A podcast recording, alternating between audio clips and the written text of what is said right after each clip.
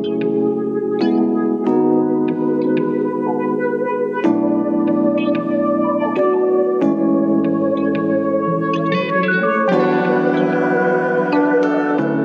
家好，我是纳亮。大家好，我是迷之音啊。回复听友留言 S 九六零三零五。它的标题是呢，非常让人入迷的好节目。嗯，然后内文呢也是很简单利落。嗯，超级无敌霹雳喜欢，谢谢你，谢谢哦，我们会继续保持哦。嗯，好，谢谢这位听友。下一则恰拉黑恰拉，哎，这之前是不是有留过？哎，对，因为他的名字太好记。对对对，你说是七龙七龙珠的哈。然后他的标题是胜读万卷书啊。他说呢，就像是偶遇的人生导师哦，不敢当哦。哦，那老师是米老师吧？那 teacher teacher 那。哎呦，我觉得大家互相分享。对的。他说呢，借由他的说法呢，常常让恰拉黑恰拉呢，嗯，醍醐灌顶。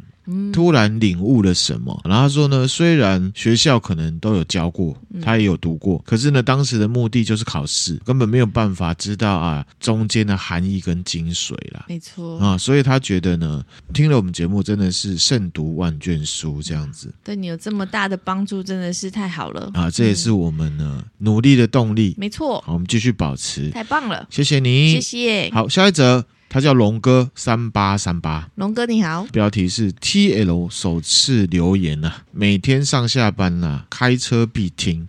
非常好的 podcast。最近呢，他听到多多绿系列，嗯，讨论因果啊、时间，还有量子力学，他觉得呢脑洞大开。尤其的呢是这个双缝实验啊，他觉得哎，光啊好像有生命可以预测未来的感觉。嗯，好，那这个世界呢神奇的事情太多了啦。佩服那亮整理这些资讯很有逻辑，而且也很中立的在传达自己的看法，给我们呢按赞这样子。谢谢你，谢谢你啊！明之音有什么看法？明之音记得双凤实验吗？我记得啊，那个也是那时候我听也是觉得蛮 surprised。吴凤跟陈美凤是不是？不是啊，不是啊，你记得是不是？我记得啦。哦，对，我觉得就是我们讲出来的东西，然后听友他们有自己的感觉跟不一样的想法，我觉得这个就是非常棒，而且愿意来跟我们交流。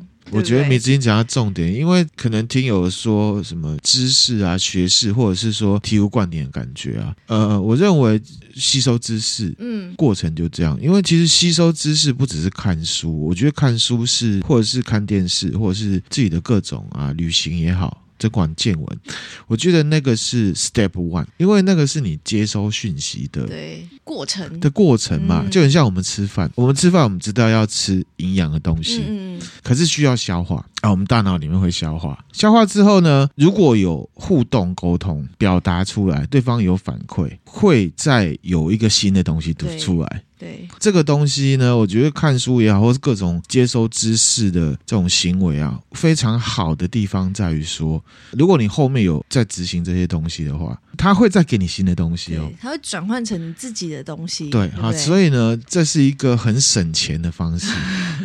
什么意思？省钱？省钱啊，就是有的人会觉得无聊嘛。那其实看书它很省钱，因为呢，你看完之后，不只是书上面的东西，你会有自己的看法。嗯嗯，你知道这些东西，譬如。说在听他那样讲，你就会有新的东西，嗯，或者是说你去跟别人互动讨论，你又会有新的东西，嗯嗯，所以这东西就一直延伸出去，CP 值很高啊，对，你可以获得的，是不是？嗯，对对对，对啊，就是这样子，或者是电影嘛，譬如说有一些听友看这个《星际效应》好了，一开始的感觉是特定一种感觉，可能接受到很多人在讲，或者是听到那那样在讲，接触了之后，他再回去看。对，确实会有不一样的看法跟观点，对啊，得到不一样的那种感受。对啊，所以这个真的是 CP 值很高。对我们这样好像有点往脸上贴金，可是呢，这是一个具体的一个效果啦。嗯，然后我是要讲说，像这种电影啊《CP 值也很高。对，《经济效益》真的是可以一直重复看的。其实也不止啊，其实还有很多啦都是这样子。你现在刚好提到这一部，我也觉得这一部我也是非常的赞没错哈。啊，那以上就是听友 Apple Podcast 的留言啦。嗯，感谢大家，谢谢我们会继续呢保持下去。没错，我们这一集呢是要讲民国初年的历史哦。哦，第三集，迷之音有一种如临大敌的感觉。不会啊。然后我上次讲到哪？忘了。那不就是如临大敌吗？突然这样子，但你稍微提一下，我就会想起来了。宋教仁。宋教仁哦，嗯、对对对，然后呢？然后啊，上一次呢，分享到宋教仁被杀了，嗯，代表呢，当时的国民党里面的责任内阁制的这一派的灭亡。孙中山呢，他要做革命，对，在日本呢，建立了中华革命党。嗯，中国这边呢，袁世凯呢，公布了中华民国约法，嗯，他直接把呢。责任内阁制呢，改为总统制。一九一四年的十二月二十九号呢，公布了修正大总统选举法。嗯，他把总统任期呢改为十年。嗯，啊，之前是一年而已。嗯，可以连选连任。连选连任没有限制，就吃到饱，只要你吃得下，你就可以吃。嗯，同时呢，其实一九一四年呢，第一次世界大战爆发。嗯，主要是在欧陆嘛。那我们有分享过呢，战争的本质嘛。对，虽然这个一次大战是发生在欧洲，物理上、地理上都是，可是呢，因为国际关系还有外交的关系，这两个概念都包含在战争里面嘛。我们之前分享过的嘛，嗯、一战呢，对当时的中国有没有影响？有吧？其实是有的，没有错。嗯、虽然说米斯林是猜的，可是他猜中了。即便我们有经历过一次大战，但因为现在有那个俄乌战争，我们也没有在打，对，以今见骨。对啊，以今见骨也是可以的，因为它也是影响了很多啊，全球经济都被影响到啊。对哈，就是有没错，而且具体牵连到呢很多，比方说后来呢，一九一九年中国的五四运动爆发。可能我们现在会单单看它就是一个青年革命，嗯，可是呢，五四运动的爆发也连带的让后来中国共产党支持者增加。哦，是让中国共产党增加一些呢，隐身在当时中国国民党里面的左派的共党人士，后来在蒋中正北伐的时候啊，累积了这些能量呢，人家在前面打，他们就在后面做群众运动跟农民运动。嗯嗯、他们做这些东西的前因就是五四运动，嗯，五四运动的前因呢就是一战。哦，这样整个推下来，后来中国共产党在中国整个欠起来。然后就赤化了，嗯，所以一战跟中国赤化有没有关系？有。其实之前呢，我有一个朋友啦，他在 LINE 里面问我说，为什么中国国民党北伐成功，嗯，对日抗战胜利，中国却是中国共产党在执政，嗯，那这个问题其实很复杂，但是了解原因之后就会变得很简单。第一个事情的本质是怎么样？哈，就是我们之前有分享过战争本质，提到。战场的胜利无法弥补战略上的错误。嗯，迷之音记得吗？刚刚迷之音后面好像很多公式，就是在是不是第一次听到这句话？不是，我是在想。OK，好，一场一场战争的胜利其实是物理上的，对，占下那片土地，可是领土里面的人民呢，并不支持胜利的那一方的话，也不能完全算是胜利。嗯，我们常听到有些人会说“枪杆子出政权”。嗯，这句话呢只对一半，因为如果呢真的只是这样子执行的话，事情也真的只是做一半。当时中国国民党政府就是这样子，北伐的时候啊，国民革命军只顾着打仗。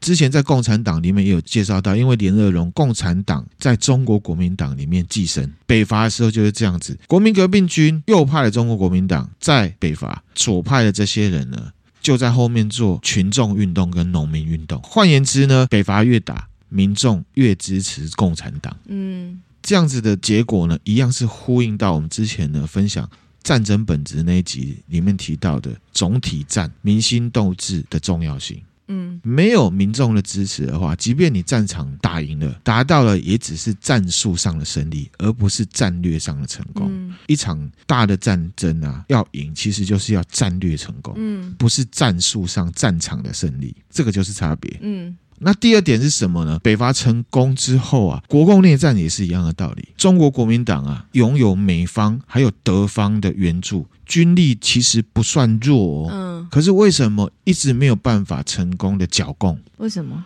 除了战争赢不了之外，那时候的民心已经偏向中国共产党了。嗯。然后呢，还有一个决定性战斗是要消耗对方的战力，对不对？对。那时候的中国共产党在种罂粟花嘛，卖毒品嘛。啊。嗯，他在意识形态上跟财力上面都有很强大的实力。嗯，你一直扑灭他，就是到处遍地开花。嗯，打不完。嗯，所以明星斗志重不重要？重要啊。对啊，哈。嗯，那第三个是什么？抗战胜利。照理说，中国人民会认为中国国民党的蒋中正才是大英雄才对嘛？可是为什么后来的国共内战又输了？因为明星啊，因为输了明星，没错。一连串的战争过程里面，共产党它寄生在中国国民党里面嘛。嗯，他们就反帝国主义，嗯，反日。那虽然仗都是中国国民党在打的，可是人民呢认为你们中国国民党呢是为了自己在打，而且你们是站在帝国主义跟保守派那边，嗯，反倒是中国共产党才是为了中国人民在着想的。哦，所以你在外面打，你越打，你的敌人就越强。出去打，你根本就不知道他们那边在弄什么，发生什么事情。没错。国共内战的过程里面呢，还有前面一系列战争，等于是办了一次非正式的选举。中国人民选了中国共产党，哦、趁他不在的时候选的。明子，你你把事情想的立体一点，立体一点。现在战争对会通货膨胀，嗯，家人会死，嗯，那你就会想，这个战争是谁造成的？除了侵略者之外，哦、嗯。懂。接下来就会想，像我刚才讲的，觉得你中国国民党本来就是站在帝国主义那边，嗯，你今天跟帝国主义在打，只是因为要保护你自己的权利，嗯，牺牲的却是我们。我们在痛的时候，就有一个人跳出来给你呼呼，那个呼呼的就是中国共产党。呼呼之外，他就告诉你中国国民党有多差，他们是什么日本的狗腿子、保守主义，他们是为了自己，民心就到那边去了。嗯所以呢，中国国民党失了民心，节节败退。嗯，那这样子的事情呢，我们一样可以呢，以古鉴今，不看事情的本质，是不是可能会招致一样的结果？这个就是呢，我分享出来的，嗯，其中一种思路。第四点呢，蒋中正他在抗战，还有后来到了台湾之后，在他的一些书信文件，还有对外的讲话，都有很明确的提到。对日抗战的多数战斗里面，中国的军队几乎没有打赢过日本军队。嗯，没有打赢，没有打赢过。那为什么对日抗战赢的却是中国？你有没有想过，战争都输，对，可是胜利是中国的？因为当时在二战的架构下，日本会输，他们的那个决定战斗，并不是在中国的本土，而是美国在广岛投下了原子弹之后，太平洋上面发动了太平洋战争，美军击败的日军才拿到了所谓的决定性战斗，日本才投降。同样呼应《战争论》的作者克劳塞维茨说的：“战略上的成功才有办法带来胜利。”战争本身并不能，即便是你战争一直在输，也有可能因为某一些战略的问题，你就赢了。嗯，也是一样以古见今。嗯，战略、外交还有很多东西，那个才是决定会不会发生战争，或者是战争发生之后的结果，而不是一场一场的战争，哪里爆炸了，我们就要输了，并不是。嗯，这个就是我分享《战争论》的目的啊。嗯。同样还有一件事情是可以呼应的，那个战争论的那一集，蒋中正认为啊，中国军队打不赢日本军队，并不在于武器装备。他了解日本人，他也了解中国人。其实蒋中正是超日系的，我们下一集会讲，他是资深哈日族。好，他认为呢，一来中国人的基因本来就不像日本人一样即知即行，讲讲。他就觉得好像做完了啦，嗯，所以面对战斗的时候呢，意志非常不坚定。那日本人呢，第一个因为教育水准比较高，这是说真的，对，他们在散布所谓的武士道精神，就是你知道你就要做的这件事情呢，教育的比中国人还深的。嗯，再者是还有一个外在条件嘛，刚刚有讲，中国共产党那时候一直在做思想工作嘛，我本身意志就不是很强了，旁边又在那边咬耳朵。嗯嗯你打得赢才有鬼嘞！对耶，好，所以有外患呐。所以还是呼应到战争的本质那一集提到了明星斗志在总力战里面的重要性是非常高的。嗯，所以结论是什么？斗志强大的啊，不一定会赢。可是斗志涣散的绝对会输，这样的事情同样是以古鉴今。因为最近刚好俄乌战争一周年，我们呢为乌克兰人民呢，还有他们的军队呢坚定的斗志感到非常的钦佩。嗯，我们应该要多思考，我们自己的民心斗志到底出了什么问题？来自自己的，还有来自。别人的操作到底发生了什么事情？嗯，分享给大家，我们就回来正题了。好，一九一三年，孙中山被扫地出门，去到日本建立呢中华革命党。袁世凯在中国这边执政，这时候呢，大家就可以想象哈，就是呢有一个同事离职了，你去顶他的位置，他之前工作呢留下来的一些事情呢，会让你觉得很干的这种感觉。嗯为什么呢？我就要就要来讲，一九一四年一战爆发的时候，中国啊。袁世凯面临一个问题，其实孙中山在之前啊，当临时大总统的时候，在南京临时政府的时候呢，嗯、他为了取得这个革命的资金，要打袁世凯。跑去跟日本呢签合约。嗯，第一集的时候有讲到，他跟呢日本军部关系密切的三井物产的深刻。嗯，不是说啊，我们之后啊满洲国给你什么？嗯、具体呢，这一次是为了要钱，跟深刻签了一个中日合办汉冶平借款合约。嗯，那这个汉冶平是什么？哈，就是一家铁矿公司。嗯，是在呢武昌附近。七三一部队那时候有讲到，日本明治维新之后变强了。可是他们国内极度缺乏矿产，嗯，特别是铁矿，因为铁矿可以做武器哦，对，可以做建设，嗯，深刻就跟孙中山呢签了这个，嗯，我们来看一下合约的内容。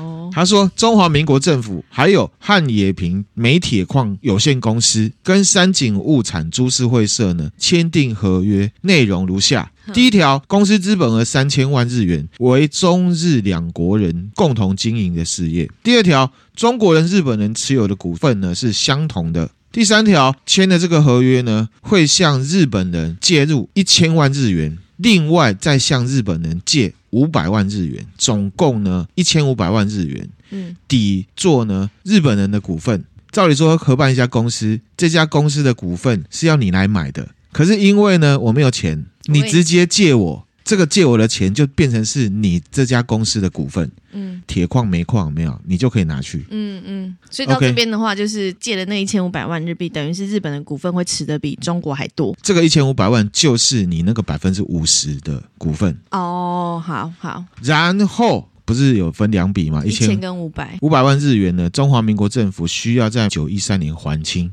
有没有觉得很妙？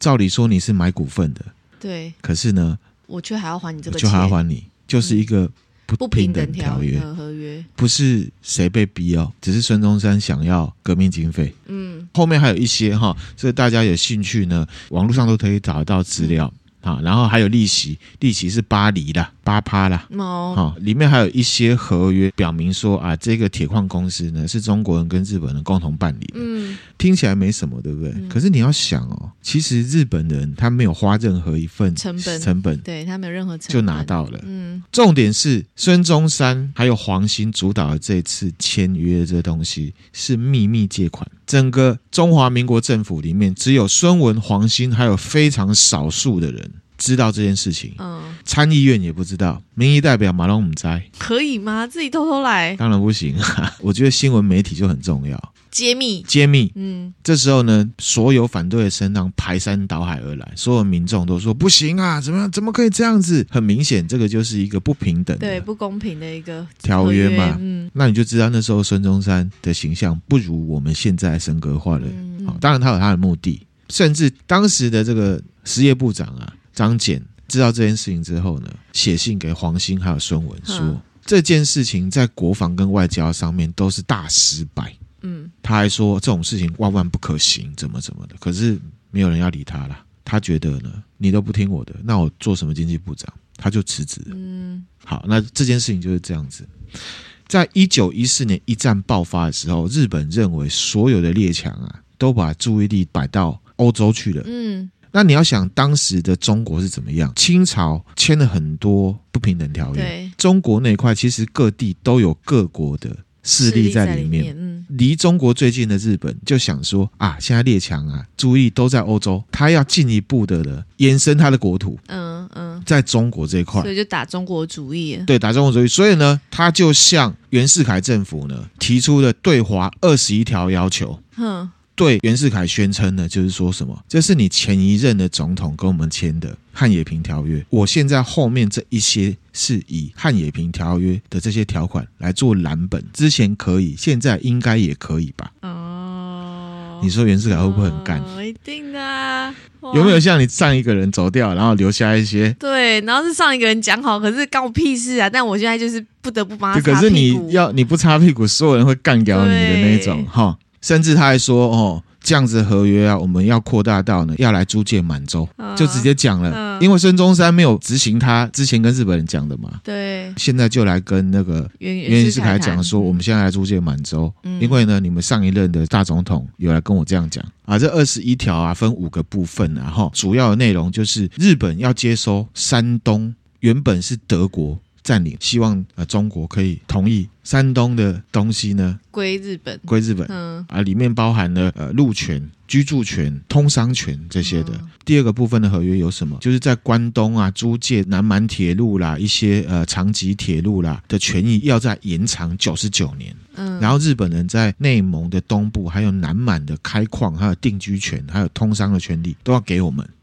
第三部分呢，要求呢，我们要独占汉阳。还有大冶跟萍乡的煤铁事业，这个就是之前的那个合约汉冶萍的，嗯、要扩大。第四条要求说，中国不可以把沿海的这些通商口岸还有岛屿呢给其他国家。第五部分呢是要求说，中国政府要聘用日本人担任他们的军事顾问跟财政顾问啊，日本的顾问必须要多于其他列强的顾问总数。嗯，中国的警察是要由中日合办，而且呢。要聘用日本顾问，中国军队所需要的军械一些器材啊，都是要由日本跟当时的中华民国合办的军械厂来提供，而且你只能向日本来买。然后呢，越南呃不是越南，对不起啊，湖南、湖北、浙江、江西、福建这些省份的铁路建造权，你要交给我日本。狮子大开口了，讲真的哈。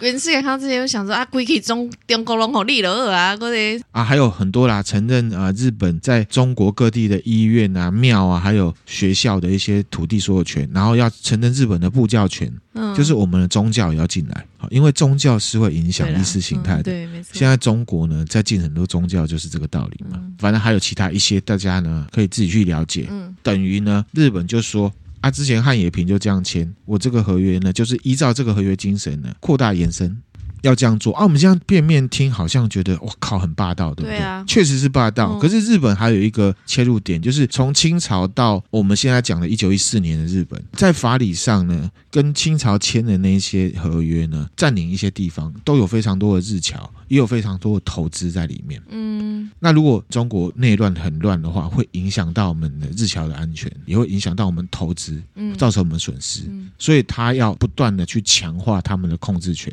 嗯，把那个防火墙呢画出来的感觉。这边就讲到日本是不是很疯很贪？整个下来，日本当时就是在疯军国主义嘛，还有什么泛亚主义。其实早先孙中山的同盟会中华革命党，说真的都是吃大日本帝国奶水长大的嘛，嗯，都在人家呢要进到中国的这个计划里面的一个环节嘛，啊，我们也不得不说是这样。那还是老话一句，现在日历史课本会去强调说，当时的日本帝国啊野心如何如何，但是没有提孙中山的同盟会跟中华革命党他们是从那边来的。那后来的中国国民党就不是从那边来的，是从苏联来的，联俄容共嘛，哈。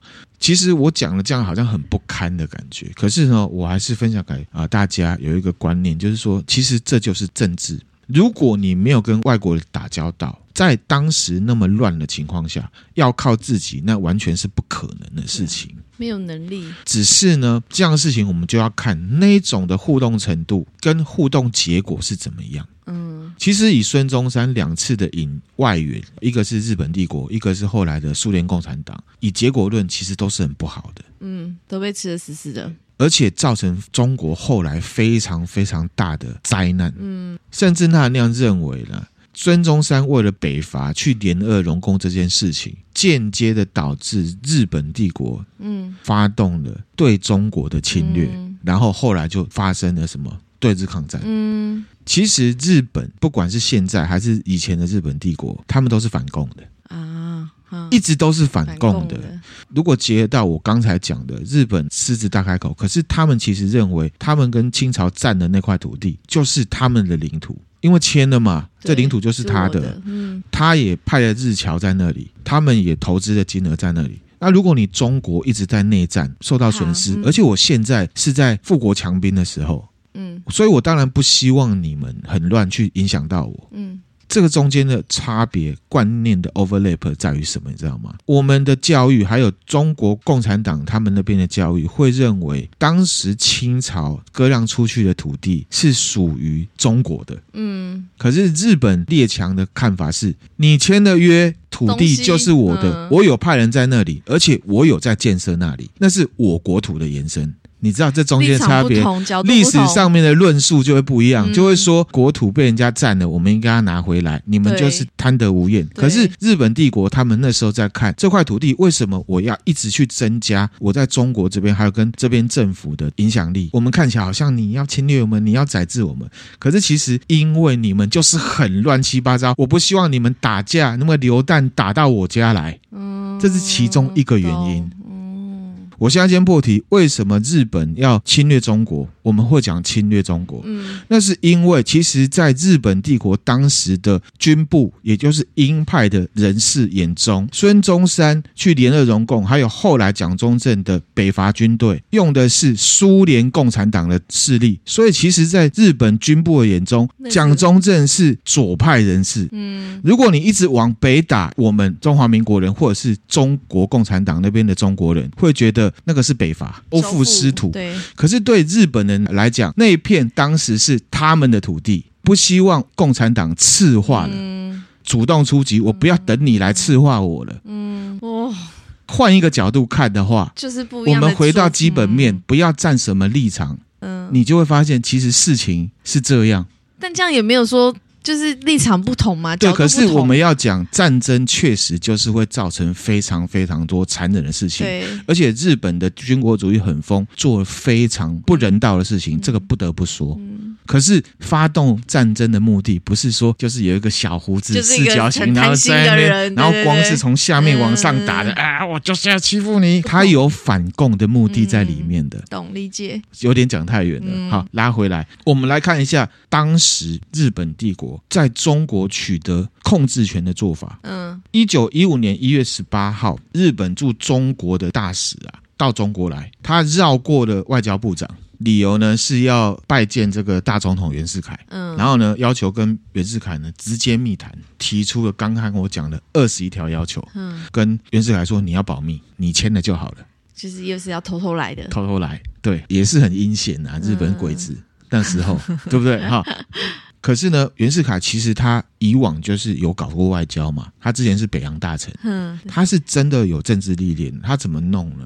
一方面呢，透过这个大使外交部呢，跟日本在谈判；一方面呢，把部分条约内容呢泄露给报界，让报界呢散布散布。嗯，其他列强，英国跟美国听到了这个日本，你想要吃到饱是不是？嗯，趁我们在打仗，你想干嘛？跳出来反对。嗯，也是有。所以其实袁世凯他是有用这种战略外交的方式，嗯、想要扑灭人家侵略的目的。嗯、以这件事情来讲，我们是肯定他的。嗯、这个有领导者的一个风范在里面，高度，高度在里面的哈。嗯、我们之前分享过战争本质嘛，当时的日本帝国要资源，想要让自己更强。然后你们那边在打架，不要打到我，嗯，最好是不要打架，嗯，这些东西本来就是他们打算好的东西，对，重点是你这二十一条丢出去接球的中华民国是怎么反应的嘛？嗯，那刚刚也有讲，其实袁世凯的立场算是踩很硬哦，在我们这边的历史当中，把袁世凯贴成亲日标签，我认为是有失公道的，真的不算是。以这件事来讲，没有啊，对。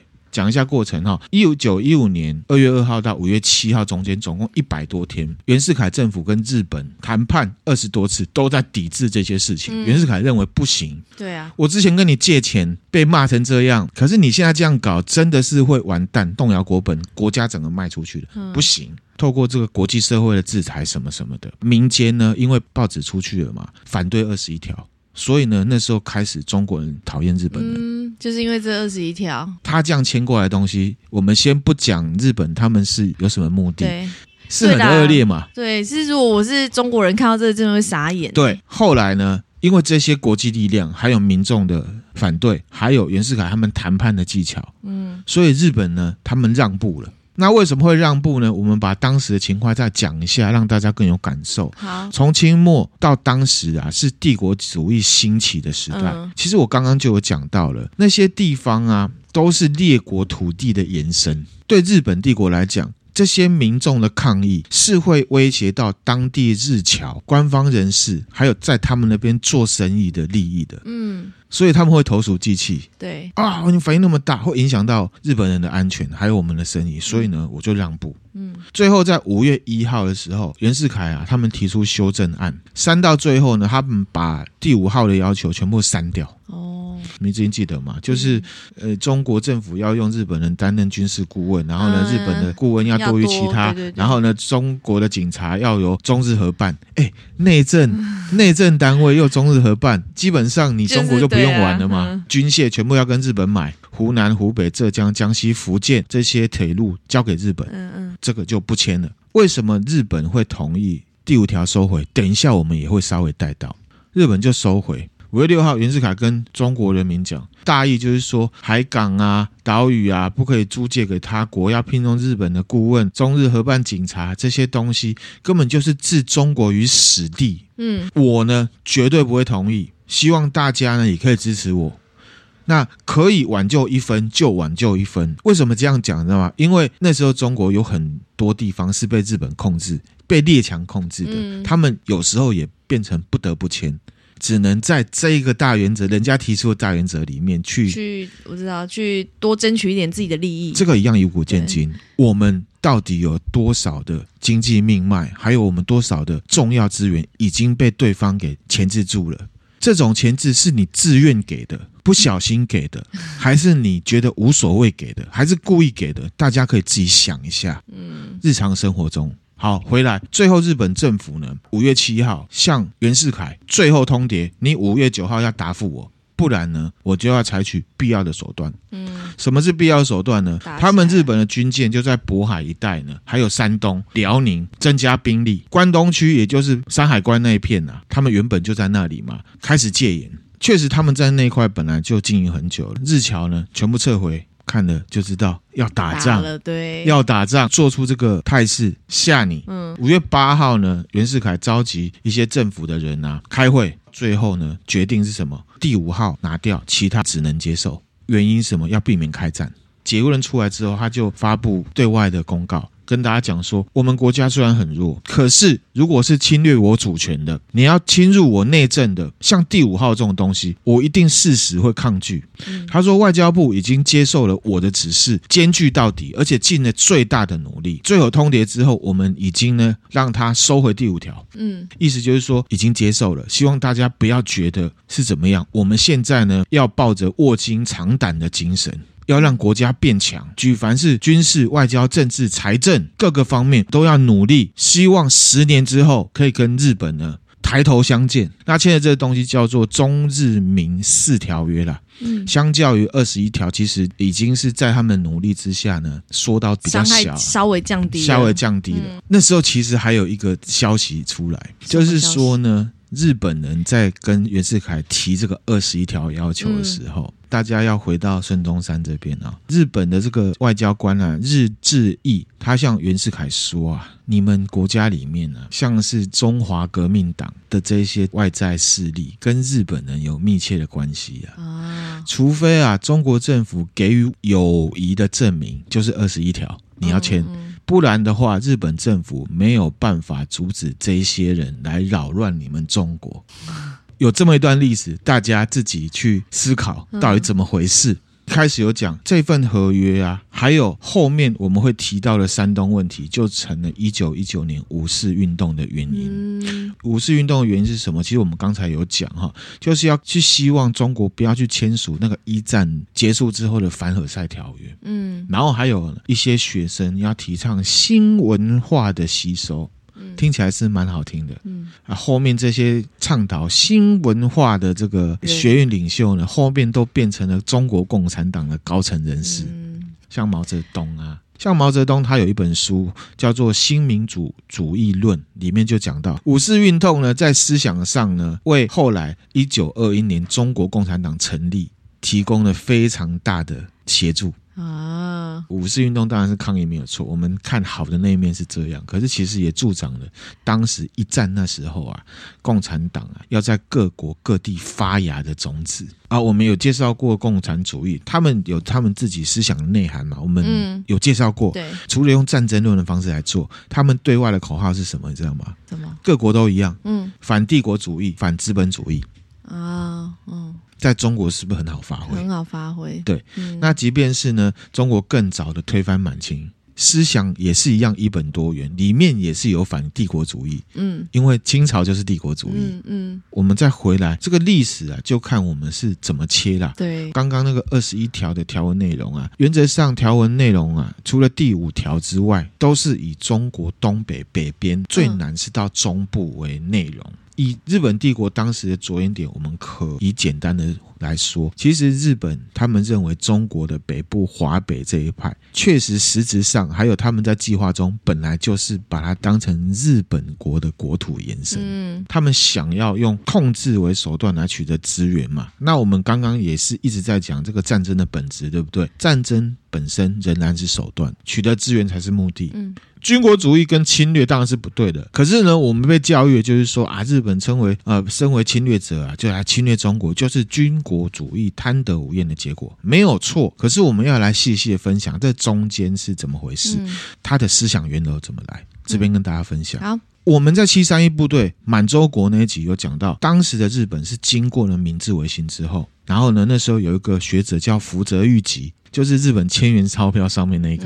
他提出了什么脱亚论？脱亚论，脱亚论的大原则就是完全以日本为考量。福泽諭吉认为啊，维新之后的日本已经是强国了，为了让日本更强，需要确保周边地区是平稳发展的。保守的说，也可以是要确保呢，日本可以继续发展。嗯，在这个大前提下，他认为日本应该要协助其他国家或者是地区呢，也发展起来，这样子我才会继续强。哦。共荣圈的感觉。对，我之前还有举过一个例子，就是说我跟米芝英是中产阶级家庭，两个人过得很开心。他的丁丁回家就看电影啊，或者是录 podcast 的，嗯、开开玩笑什么。可是如果我们的楼上楼下隔壁全部都八加九，几刚刚在怕。然后呢，拿刀出来砍，欸、或者是泼油漆，那再不然就拿枪出来打，你会不会觉得我们这边很危险？很危险，会啊，大概这种感感觉，感觉懂不懂？那军国主义就不一样，军国主义就是说我同意家里面要过得很好，军国主义就是说你要发展的话，你就要把这些人吃掉，控制住，控制住，打他，让他怕你，嗯、那或者是你直接把他家变成你家，嗯、这种方式。嗯当时啊，在日本，在这个大原则之下，发展出两派，一个就是我们简单说鸽派跟鹰派。嗯，所以日本帝国里面的政坛也是有这两股力量是在拉扯的。嗯，鸽派意思就是说，我就透过外交一些商谈，譬如说我找孙中山，我找袁世凯，我找谁，我做什么，达成目的就好了。对。那鹰派就是什么军部，又很不巧，明治天皇最听的就是军部，因为他们打赢过日俄战争。嗯，好，所以呢，鸽派先行，因为最不花钱嘛，对动动嘴。对不对？外交就好了。可是如果呢，动动嘴达不到目的的时候，军部就军部鹰派就会出来瞪兜啊，就会说，哎，办不好，办不好，我要来了。对，明治天皇是会听军部的，嗯、所以就是这样子哈。时间再往前一点，日本帝国鹰派军部的行为最早就是发生在甲午战争嘛，嗯，签了呢马关条约，统治了哪里？朝鲜跟台湾。即便是很阴呐，可是其实，在他们那个时候初期，仍然是用一个防堵的概念，有点是做一条防火墙一样，跟当时很乱的中国呢隔开。嗯，不然的话会影响到日本的利益。防火墙的概念大家不好理解的话，我刚刚有举邻居的例子嘛，嗯，我们举具体的例子，我们小小岔题一下，我们来思考呢。为什么美国是横跨二十到二十一世纪的世界强权？他们的历史也不过两百多年哦。嗯，除了他们本身有很多很令人敬仰的一些自我认知，还有他们的思想态度之外，还有民主制度之外，一个重要的原因是不能不正视的。一战、二战都没有发生在日本国土里面。嗯，除了后面的珍珠港嘛。嗯嗯。嗯因为呢，没有战争的环境下，国家才有可能持续发展。嗯，特别是如果这个世界上有战争在其他的国家在发生，一来一往就会差很多。对，真的。就像是我们呢，有两个同年级的高中生是同学，嗯，一家呢，父母亲呢相夫教子，和和乐乐，然后就说啊，你就好好念书。另外一家呢，北部刚刚那玩给手帕过肩摔啦，虎鹤双形都用出来了。这个小朋友，你觉得他成绩会有多好？对啊，是一样的道理。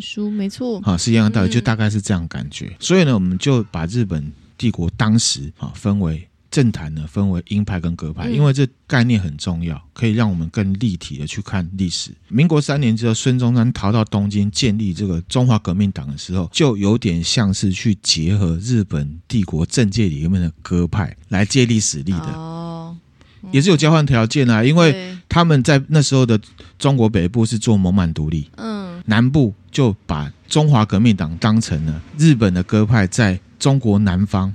发挥影响力的棋子，棋子。对，刚刚有讲到为什么二十一条里面呢，第五条日本会撤回。嗯，日本那时候的想法还在于说，华北就是他们的国土延伸。嗯，南方离他们比较远，好像还不会这么具体的去影响到他们的权利。懂。嗯，一直到后来，我刚刚讲为什么日本的军部出手了，因为蒋中正的北伐打到北方去了。嗯。虽然具体是要阻止蒋中正的北伐，嗯，嗯，可是其实他背后是把它看成什么？你蒋中正用的北伐军队是苏联共产党的，他要反共。我再补充一下，上一集不是有讲到中华革命党后来就是没有其他的国家要支持他了，对，连日本也没有支持他。为什么？因为那时候日本的鸽派的人，嗯，想一想，我们现在只要把主力呢放在华北就好了，嗯。如果他在看世界地图，他会觉得中国是分两边的，华北是日本帝国的延伸，下面才是中国。中国只是说这个国土的延伸，他们是透过跟当时的北洋政府没有实质占领，可是是操纵的这种方式，他们也就没有去资助这个孙中山，因为其实孙中山那时候根本做不出什么名堂。嗯，一直到什么时候五四运动之后，孙中山的中国国民党才又开始兴起来。好，那后面这边我们会稍稍快转。一九一五年，袁世凯签了这个中日民事条约之后，袁世凯极度的堵拦孙中山，一定的嘛？因为他害他造成的，对，他开头的。对，当时呢，孙中山哦，那秘密，然后呢，哦，去跟人家签啊，搞了一个汉冶平啊，一样是要换钱。嗯、我呢，向其他国家这个借款，你就说我丧权辱国。好，他们不是有一个善后大借款哈？嗯、上集有讲到，之前你临时大总统的坑啊，要我这个正式大总统来补啊，嗯，太不合理了。他觉得呢，中国人啊，实在是不适合什么共和政体啦。哦，他要他要当皇帝，他要当皇帝了。对，他也知道民众是很重要，意识形态是很重要的。好。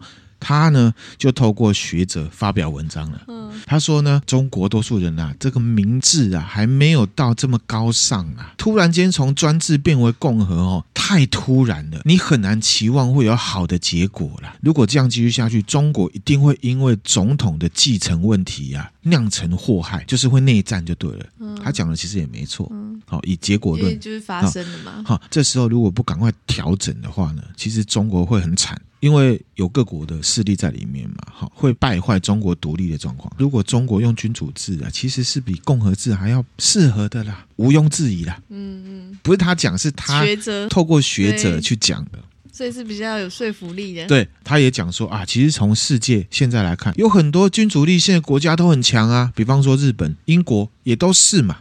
所以呢，他就宣布呢。他要改国体，而且呢，他找他下面这些北洋军事武力的将领，跟以前一样推人家下台的时候一样的做法，然后就来站下说：“哦，我赞成改为君主制。”但是呢，他也说我们是要做君主立宪，就是说我是皇帝，下面还是有国务总理的。嗯嗯，不论怎么样，他就是要先变皇帝才可以嘛。就还找他旗下的一些媒体啊放假消息，跟大家说日本帝国呢也支持袁世凯称帝。好，他的消息耶。我们现在社会也是一样啊。当时袁世凯下面那个媒体叫顺天，现代人呢差一个字，可是做的事情是差不多的。哦，一九一五年十二月十二号呢，袁世凯就宣布，明年也就是民国五年。会改成洪宪元年建立呢中华帝国啊，这个就是他穿皇帝衣服，啊，然后这个是他的国旗，国旗哦，有点像 X 战警的符号，对，不对哈？那这边呢就容我快转一下下了哈。这个袁世凯称帝之后，原本他下面有一个北洋军阀叫蔡锷啊，这个长得有点像李秉宪，蛮帅的啦。我觉得比较像台湾的一个演员的一个男生。OK，反正就是性格派的了哈。嗯、那。他也是北洋军里面的一个重要将领。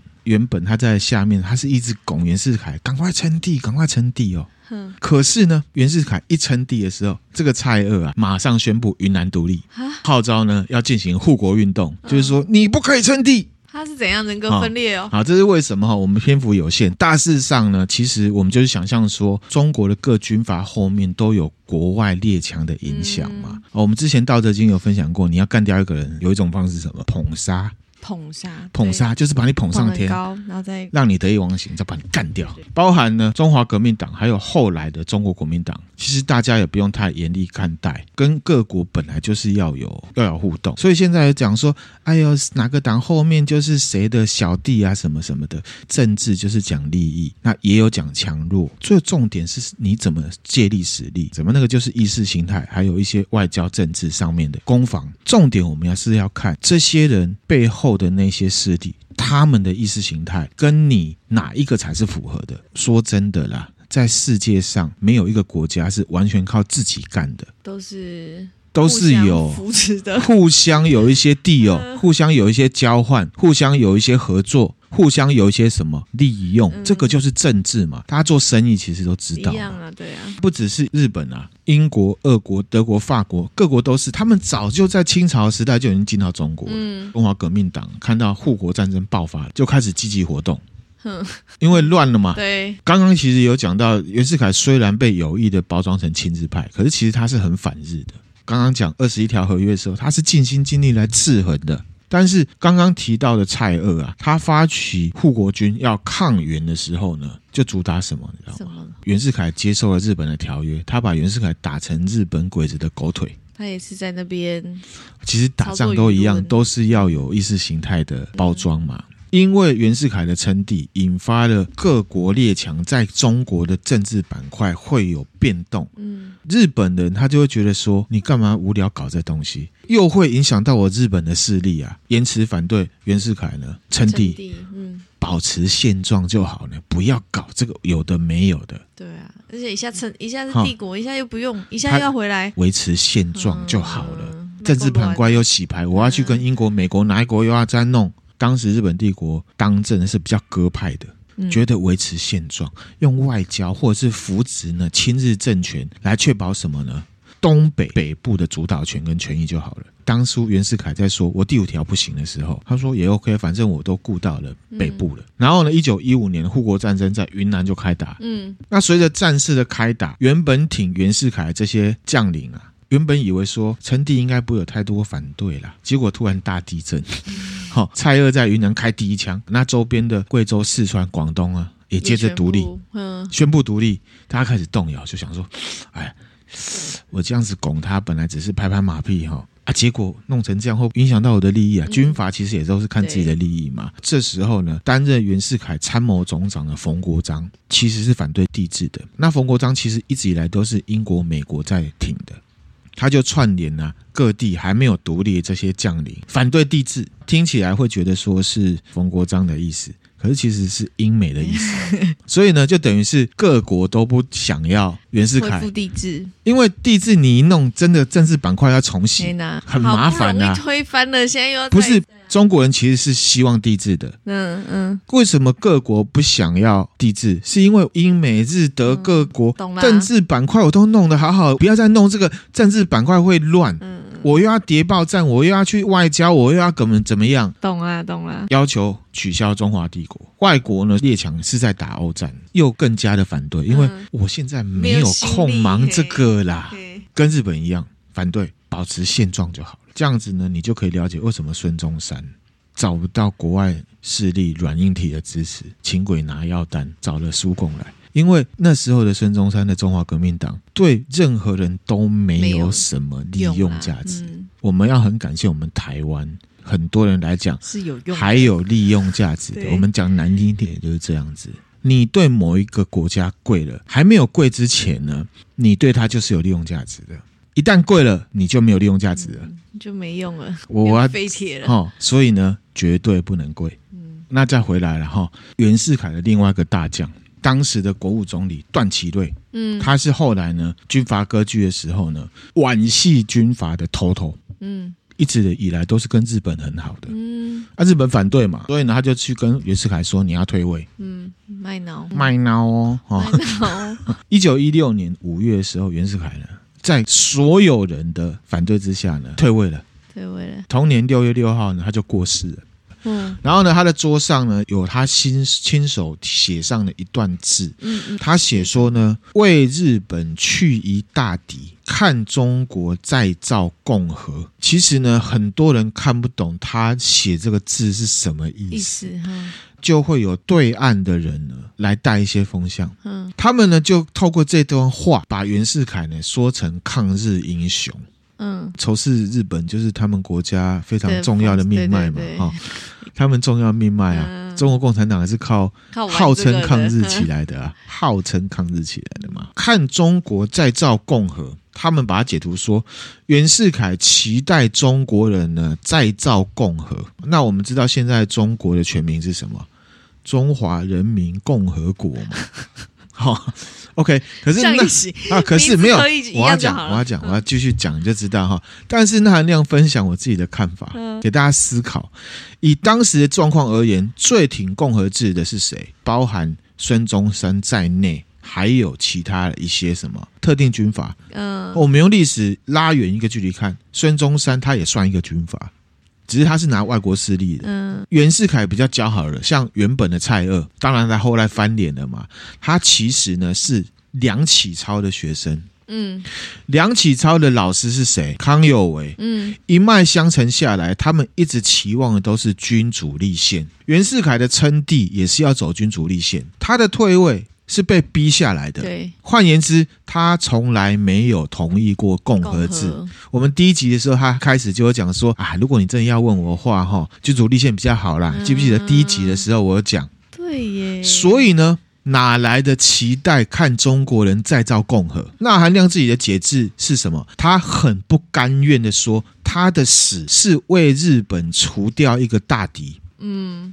看日本再造共和更加是气话，因为他登基之前他就说了，中国人不适合共和，会造成中国分裂。嗯，所以这一两段字其实是气话。他去日本逼他下来，还有段祺瑞逼他下来，然后他就说：“好嘛，我就来看看你们之后共和嘛。”嗯，这种采这样子的语境，这样的历史解读，我认为比较符合啦。看中国再造共和，大家在看很多农场文，都会去吸收对方的文章。欸、对，我觉得这两句话就是那个语气不同，整个语境就会不一样。可是你去看历史，袁世凯一直以来对共和的，对，没错没错，是他是。